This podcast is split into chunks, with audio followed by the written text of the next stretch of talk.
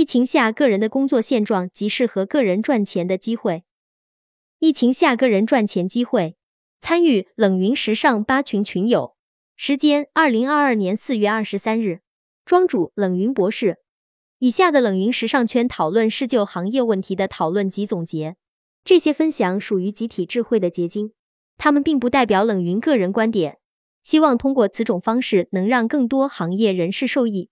这波疫情让实体与电商都遭遇了很大的经济困难，接下来可能会有更多的人面临重新定位职场及找工作的问题。未雨绸缪，与其等待，不如提前来规划自己的未来职业。一、大家当下疫情下的现状。冷云博士，我们先从第一个问题开始，大家聊聊各自的疫情现状，比如说你居家办公的现状，你公司的现状，或者个人的职场现状。云有洛先生，我目前就是在家看些书，对目前的现状，比如行业或者职业，会做一些思考和思索。因为疫情，所有人都会尽量在家。因为居家，我也发现了很多，比方在知乎上面看到冷云时尚圈做的关于三 D 现状的文章，然后我开始实际去学习三 D。现在三 D 软件已经非常好用了，只不过现在学习的人非常少。在用的人也很少，我们在用三 D 软件的群不超过两三百人。云友 Iris，之前我这边负责的项目，整个销售额 Q 一第一季度是有下降的，主要还是因为疫情的原因，很多片区的物流都停发，因此对我们线上的直播也有一定的影响。对于我自己个人而言的话，因为我也是在跳槽工作交接期，所以我大部分的时间还是比较空闲。我会继续研究抖音电商的变化，这也是为下一份工作去做铺垫。我们现在是全体居家办公，整个工作节奏相对而言会比较放缓。当然，我也明显感觉到居家办公可能对于某一部分人来说，就是要靠自觉。团队里面有一部分的人工作效率不是很高。冷云博士，那你们现在这个公司的考核方式有没有改变？有影响到你们的工资收入吗？云友 Iris。考核方式是有改变的，今年四月份正好有一个变革，具体的变革可能跟之前的绩效模式有一些变动。冷云博士，绩效考核模式会变，但是工资的主体目前还没有变化，对不对？云友 Iris，对，主体还没有变化，主要是绩效考核的变动和团队的业绩整体表现会有更深的挂钩。冷云博士，好的，谢谢云友 Iris 的介绍。秀清，你们的现状怎么样？云友秀清，我们现在主体行业的话，因为上海员工全部居家隔离，有一部分人现在住在仓库里边，大概有二三十个人，他们主要是在赶一些电商的、抖音的东西。工厂里的人分在一个厂里生产产品，目前我们就电商在做，其他的业务都处于停摆状态。我在家里主要是把我自己以前的账对清楚。再加上在我前面离职的采购也遗留了很多理不清的账，现在也在我手上，所以要远程跟公司的财务对账。公司财务要求特别严格，比如说到月底要把我们之前的出入库全部对清楚。我们部门四个同事是做采购的，有两个同事没有电脑，所以他们的事情分了一部分到我手上。现在由于疫情，交接工作没有办法正常进行，这是目前我的现状。在家远程办公，我个人感觉工作效率比较低，有时候会有一些事情打乱自己的思维，没有正常工作的那种连续性和专注度。云友肖俊孝，我现在主要是教学工作，因为作为美术老师的话，我一个人就要教七个班，而且都是跨班，我一个人要带三百多位学生，学生的水平又都不一样。我们现在作为老师，要会画画，会创作，还要做教科研。写论文，如果你要做一个优秀的老师，那么你要全能才行。而现在大家都并不怎么重视美术和音乐艺术课，每个年级一周才上两节，而学生一上网课就都比较懒散，你还要给他们调整状态。云游小裁缝，我们有两方面业务，一个是电商方面的业务，一个是我现在的穿着好的业务开发。电商一块的业务主要是物流会受一些影响。员工方面还好，大家还比较自觉。不过有一些岗位会稍微麻烦一点，因为有些岗位要发货，这些岗位有可能在封到风控区以外，他们就没办法上班，但他们的工作性质决定了他们也不可能居家办公，所以公司只能纯发工资而已。我们这次风控也没有对扣员工工资，或者只发基本生活费，都是按全额工资发放的。其他的岗位像电商运营、美工岗位、财务岗位都可以在家办公。我们目前还没碰到什么更大的问题，关键是物流被风控，对我们的业务造成了一定的影响。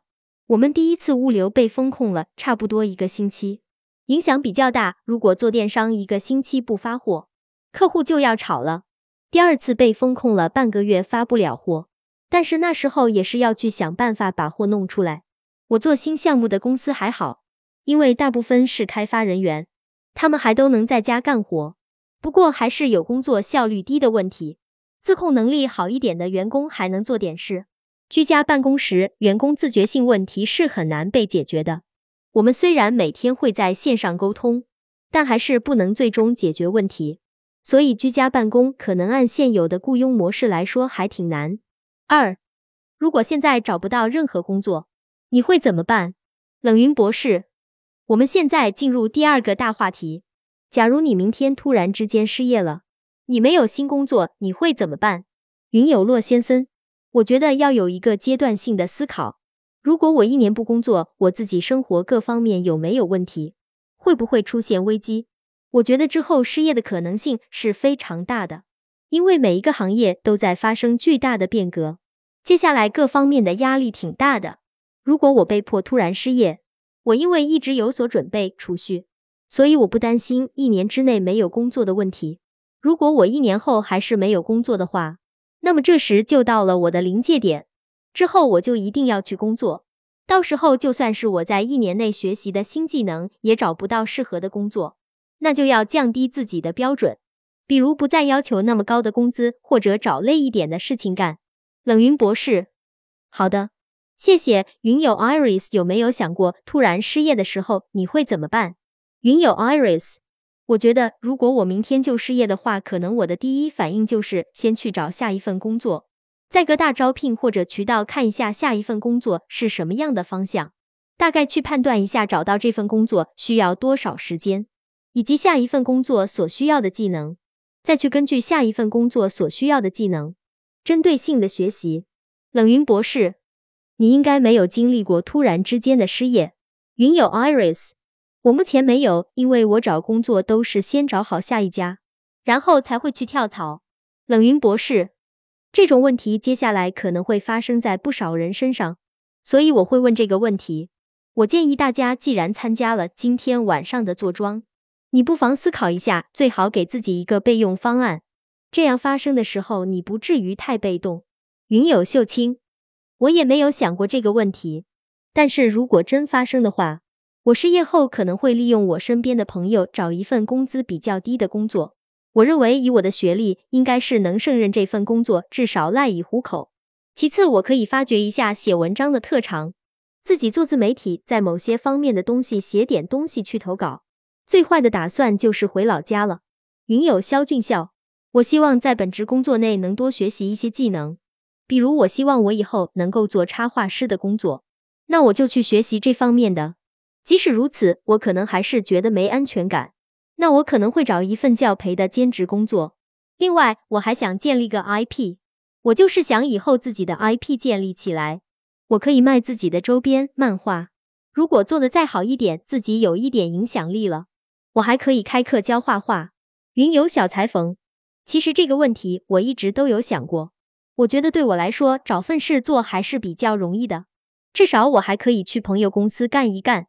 因为现在做公司涉及到的知识面挺广的，比如做电商运营、新媒体运营，我都有涉足，甚至数据化的东西我都有做。所以其实找工作应该还不算难。冷云博士，不过也许你通过这么长时间的创业。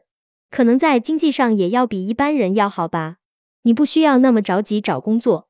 云游小裁缝，确实，如果公司不行了，我可以卖了，卖了至少还可以把家里孩子养好。三，重新定义工作与工作方式。冷云博士，好的，我们接下来看下一个问题。自从疫情以来，你认为疫情对我们的工作造成了什么样的影响？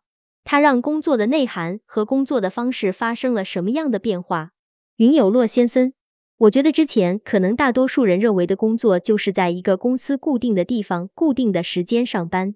自从疫情发生之后，我相信很多人就开始理解到，工作是我可以创造价值，或者我能用什么办法赚到钱。现在大家已经不在乎是一定要去哪里打工。比方说，我所在的小乡镇，有很多人会直接去镇上一些工厂拿衣服到自己家里来车，计件算工费的模式。冷云博士，这种工作质量能保证吗？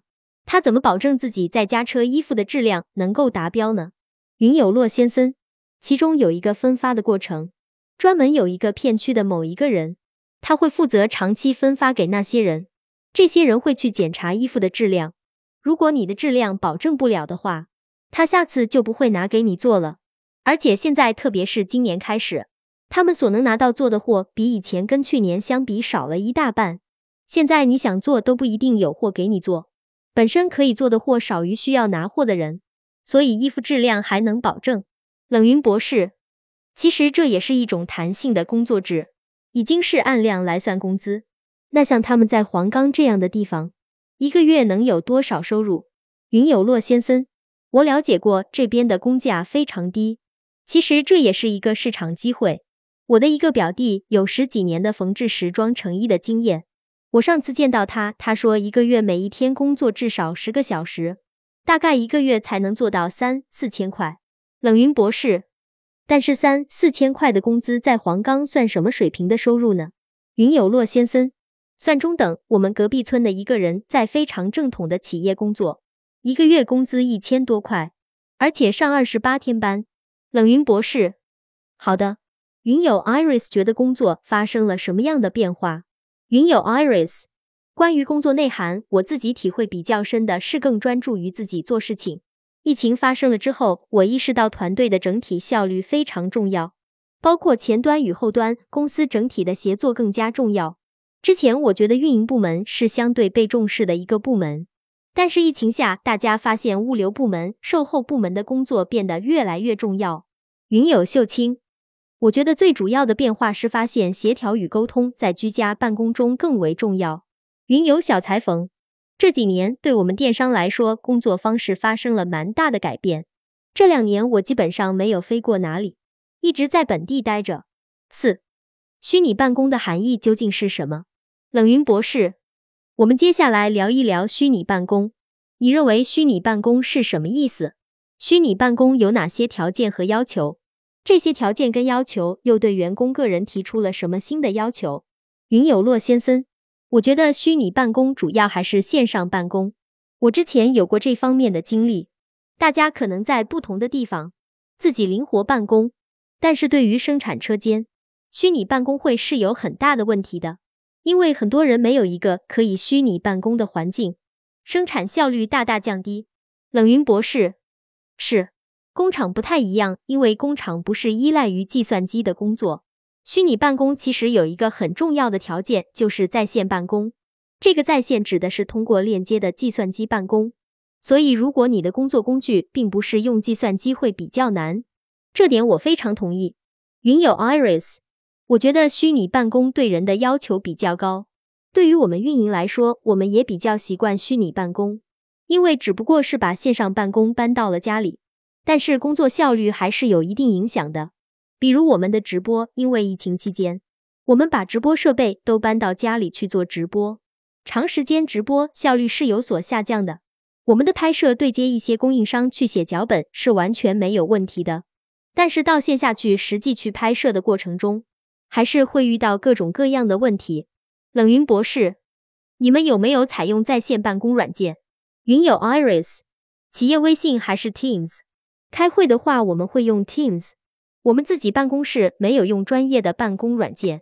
冷云博士，我说的在线办公软件有点像钉钉、飞书这类可以共享日历、共享项目管理、共享文件夹，提供在线办公的基础功能。因为我发现很多公司在线办公还是在用微信和视频。在线办公是一个对企业从文化到体制性的系列性变革，但我不知道有多少人意识到这一点。字节跳动是在线办公做的最好的一个典范。云友秀清，目前我公司远程办公还是通过向日葵来远程链接公司电脑。我们可以远程操作公司电脑，用公司的 ERP 系统。我作为采购，很多单据性的东西是可以在线做的。我对虚拟办公的了解就是线下搬到线上。我最近报了一个线上课程，他们原本是线下班上课的，他们把线下的模式搬到线上。我发现他们个人需要提前准备的东西更多，书面的讲义做的要更精致，比如 PPT 展示给学员的话。让学员看了之后觉得很有质量，很多事情比以往要做的更加精细化，展示出来的东西更加精致有创意。云有肖俊笑，我觉得就是把线下的教课模式能够尽可能的通过线上去还原。我的感受是需要老师与老师之间的协调能力，因为我们美术老师要协调好几个班级，每个老师分配一下带多少个班，然后交替上课，这个考验老师与老师之间的分工能力。我们一直用钉钉办公，这时你需要提前熟悉线上教学，做到心中有数。老师要学会安排时间，知道哪个地方一定有学生会有问题。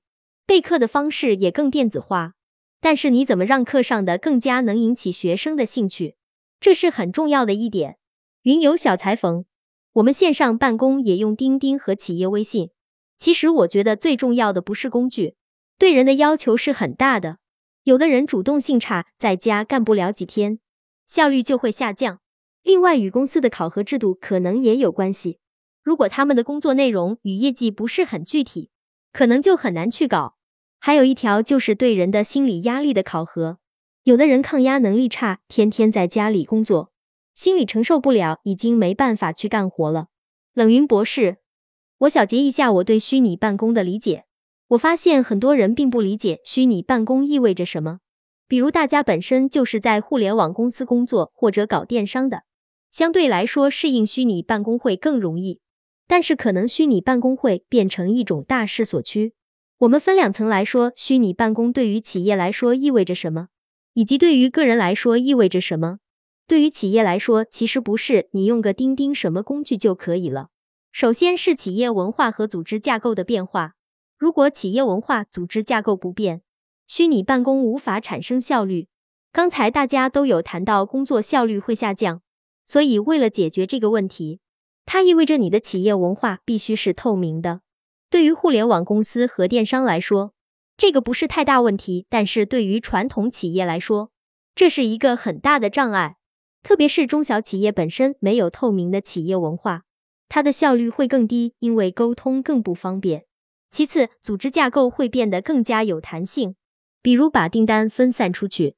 那些帮你做订单的外部工人，你可以把他们理解为是你的虚拟组织的一部分。我们现在的组织架构是公司全职员工才是组织，未来的组织架构有全职员工，还有兼职员工。兼职员工之外，还有你的供应商或者经销商，他们都会成为你虚拟组织的一部分。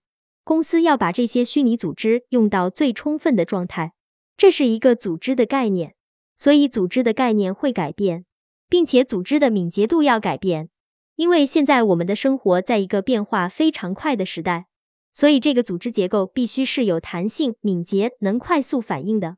未来除了一些大型的企业，绝大部分的企业全职员工会越来越少，更多的是靠外部的兼职员工或者项目制员工。其实现在已经有了，但是不一定大家都能接触到，叫做人才共享中心。世界五百强企业不少在用。未来的工作没有所谓的全职和兼职，你做多少，你能拿出多少工作成绩，你就能赚多少钱。你不是为一家公司工作，你是为自己工作，可能同时为几家公司工作。当下的雇佣制，一个人为一家公司做的形式会改变，而且因为疫情催化了，这一切会很快变化。对于个人来说，第一个就是自我管理变得更重要。如果你的自我管理不好的话，你就没有办法生存，这是跟以前传统时代最大的差别。现在竞争非常激烈，我不知道有多少人意识到今年会有很多公司倒闭，很多人失业，很多公司已经在裁员降薪。但最难的时代还没到来，明年会继续延续，希望大家提前做好准备。还有一点是对个人的抗压能力。其实，一个人的工作考验了自律之外，也考验你的心理调节能力。社交其实是我们的心理调节，这需要企业去想办法针对心理抗压能力弱的人，企业要怎么帮助他？第三点是团队精神会变得更重要，因为我们都见不了面，但是我们的工作还是一个环节的。如果正好在你这里阻挡到了某一个人的环节，这个人不做了，这种人很容易被虚拟组织淘汰掉，他也会被他的同事淘汰，甚至不用等企业淘汰。其实，虚拟办公正在完全改变我们的生活和职场作业方式，而这种新的作业方式，对我们每一个人都提出了更多的、更高的新要求。如果你还没有意识到这一点，那么接下来的三到五年，很可能你就被淘汰了。五，个人还有哪些赚钱机会？冷云博士，我们最后回到我们今天最关键的点，因为疫情现在让更多的人没有了安稳的工作。如果是这样的话，个人还有什么可以靠个人能力就可以赚钱的机会？云有洛先生，我觉得做个人定制这方面还是有很大机会的。作为我自己的体验来说，我所有的衣服买了之后。我一定会做些改动，比如改短一点或者改大一点。所以从个人做生意的角度，也许个人定制是个市场机会。云友 Iris，我觉得很多人会去做博主，例如抖音上，我自己看到很多比较有职场经验的人在抖音上自己做 IP，去教授一些职场上的经验。我还看到有很多猎头通过抖音去做知识付费，去教人找工作。云友胡秀清。我个人更看好社群经济，一群人经过一段时间的价值观整合，比如社群和服饰结合，社群和国学结合，社群和读书结合。当然，对于个人的要求来说，你是要有所创新的，这也是未来我想做的。云友肖俊孝，我认为树立一个有个性和专业的 IP 加社群经营，就是属于互联网里面的私域经济。云游小裁缝，对于虚拟办公的话，我觉得按现有的条件来说。对个人的要求应该还是在专业能力上面，但是面临两个问题。第一个是你怎么把自己的专业能力告诉更多的人，让别人发现你，这是一个很难的事情。如果别人不能发现你，你又怎么输出自己？如果虚拟办公后，你没有固定工作后，你如何去输出自己的能力？这是一个很大的挑战。另外，我们既然面临这个问题，那平台或机构是怎么样去运作的？到现在为止，还是没有出现这样的公司。像抖音，你们可以去打造 IP，但是很多专业的人士，他们不会玩抖音，他们怎么样去面对这个挑战？冷云博士，现在靠个人去打造一个 IP 的时代几乎已经结束了。我认为，除非你的运气特别好，突然之间的某一个视频火了，而且我觉得可能接下来有超级主播、超级 IP 的可能性越来越小。也就是维持在一个中小型状态，这是我个人的判断，这跟整个的环境政策都是有关系的。所以我觉得个人 IP 是一个趋势，但是它的门槛太高，对于大多数人来说可行性不高。什么样的东西我觉得可行性更高呢？培养自己一些专业技能，比如现在很多人去做高端保险，我觉得这是一个赚钱的机会，但是这也要学习专业知识。